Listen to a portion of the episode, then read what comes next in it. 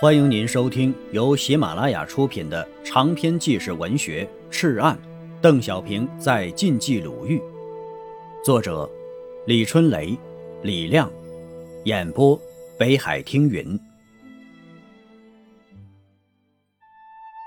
第五章，红五月，第十二节。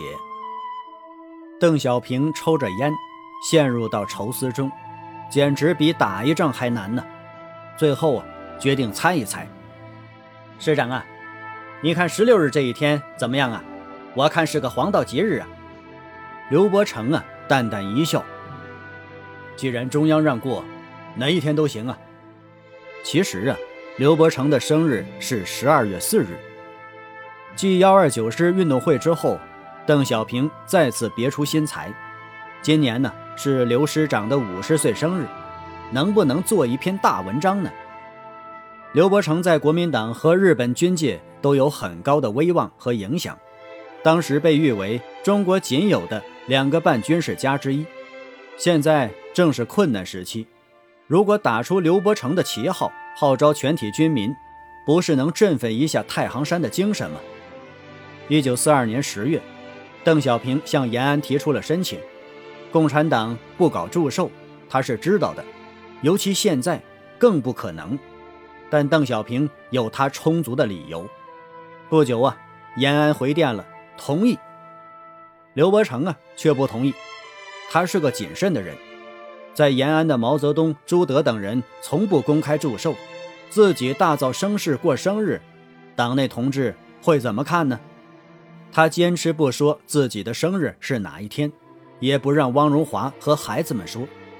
这一下。可难住了邓小平，没办法呀，只好查履历表，可履历表上只有月份，没有日期，费了半天劲儿啊，仍然只知道十二月，怎么办呢？只好由邓小平做主猜一个日子。邓小平抽着烟，陷入了愁思中，这简直比打一仗还难。最后啊，他说道：“师长啊，十六日这一天怎么样啊？我看是个黄道吉日啊。”刘伯承淡淡一笑：“既然中央让过，也就是为了造声势，哪一天都行啊。”就这样定了，发了帖子。其实啊，刘伯承的生日是十二月四日。这生日的前几天呢，幺二九师《战场报》和《新华日报》华北版的两名记者前去采访刘伯承，约定下午三时见面。赶到的时候啊，已经四点多了。见两个年轻人进了门，刘问道：“你们要谈什么呢？”请首长谈谈自己的简历。我们要在您生日那天公布你的年谱，让大家了解学习。算了算了，刘站了起来，像往常对待采访者一样挥挥手：“莫谈这些好不好啊？你们都晓得，粉碎九路围攻后，有个记者来采访，我先对他说呀，你只能写战士。”不准写我，要不我同你谈。即使写出来，我也要把你的稿子撕掉。这也就是我今天要跟你们谈的简历。你们要没别的事，就回去吧。我还有事嘞，害得我等了半天呢。首长，这个年谱是为了给您庆祝五十寿辰写的，这是我们的工作嘛。庆啥子寿嘛？我不晓得。你们无事找事。不要这样搞，好不好啊？群众都还没有吃饱肚皮嘛，去吧，去吧。两个年轻记者汗都冒出来了，只得离开。刘送出门后啊，忽然又想起什么，又说道：“小同志哟，时间观念对于军人极端重要啊，有时胜败就在分秒之间呢。”两个人呢，脸更红了。碰到这样的采访对象。真是没办法，两个人只好到前院去请政委邓小平。邓正在屋里抽烟看报纸，听到两人说的情况后啊，穿过几道门就走进了刘的办公室。师长啊，我看还是要讲，这是党的决定，没有简历，咋个祝寿嘛？再说这也是工作呀。邓小平啊，也不多说话，说完这几句就转身走了。刘伯承沉默了片刻，便说道：“我的生日是十二月四日，已经过去喽。政委既然说是党的工作，那我就无条件服从。我这个人没啥本事，是被旧社会逼上梁山的。两个记者赶紧在本子上认真记了起来。于是几天后，在延安河边区的报纸上发表的刘伯承将军简历的开头部分，就有了“刘将军于1892年12月16日生于四川省开县赵家场”这样一段令刘伯承哭笑不得的文字。12月16日这一天呢，清漳河畔的王浦村像过庙会一样热闹，村外十里设岗，严密盘查形迹可疑之人。村内锣鼓喧天，幺二九师各部队、根据地党政军机关均派代表参加。清漳河畔呢，已经是冬天，白石清水，蓝天黄叶，山石上一对对骑着马来祝寿的人们，穿着灰军装，清瘦却健壮。在政治部东边河滩的树林中，寿堂中悬挂着国旗和国共两党党旗，红烛高燃，锦旗招展。仪式啊，由邓小平主持。军乐中，数千来宾齐致敬礼。边区政府杨秀峰、林参会邢兆堂、北方局罗瑞卿、吉总滕代远、太行分局李大章、华北各抗战根据地代表卓雄、日本反战同盟代表山田等分别发言。大会正进行的时候，彭德怀拍马赶到，满脸汗气上台祝寿。十二月十六日这一天呢，延安解放日报、重庆新华日报、太行新华日报和幺二九师战场报都报道了中国共产党中央为刘伯承将军祝寿的新闻，配发了刘的简历，并发表了向刘师长学习的社论。贺文、贺电雪片般飞来。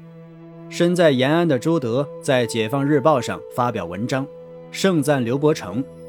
军事理论造诣很深，创造很多，具有仁、信、智、勇、严的军人品格，有古名将风，为国家不可多得的将才。文后还赋诗一首：“戎马生涯五十年，平肩日寇震幽烟。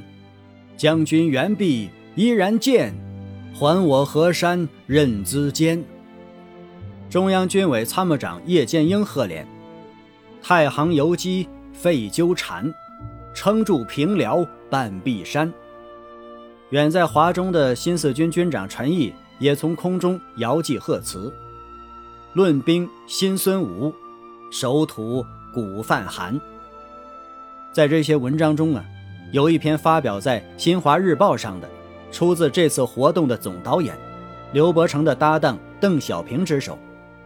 文章充满了对刘伯承的敬佩之情。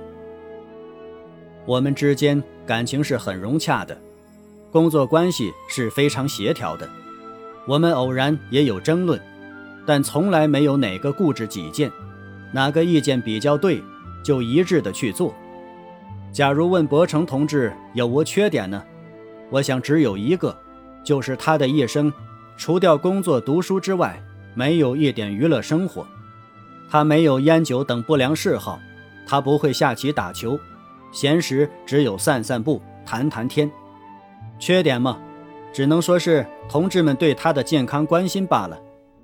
在伯承同志五十寿辰的时候，我只祝愿他的健康，祝愿我们共同努力的事业的胜利。这一天呢，晋冀鲁豫边区各部队军设分部进行祝贺。在雪片般纷飞的贺词中啊，最新颖的是一个个来自最基层的祝愿。师长，你的寿辰，我恭祝你的身体健康。我是一名炊事员，我以保证部队不吃生饭作为我给你庆寿的礼物。炊事员王福宇敬上。一九四二年十二月十五日。敬爱的师长，我跟你革命干了好几年了，我亲眼看到你对同志的态度。真如父母一般的慈祥，不论在任何情况下，我都要同你在一起，坚决地干下去，来庆祝你的五十寿辰。饲养员魏仁生，一九四二年十二月十三日。刘师长同志，我从地里受苦回来，听村长说今天是你的生日，真快活了。村子里老乡们都送铜铁、送礼物给你，我呢，我没啥东西送啊。我的日子过得好，生活改善了。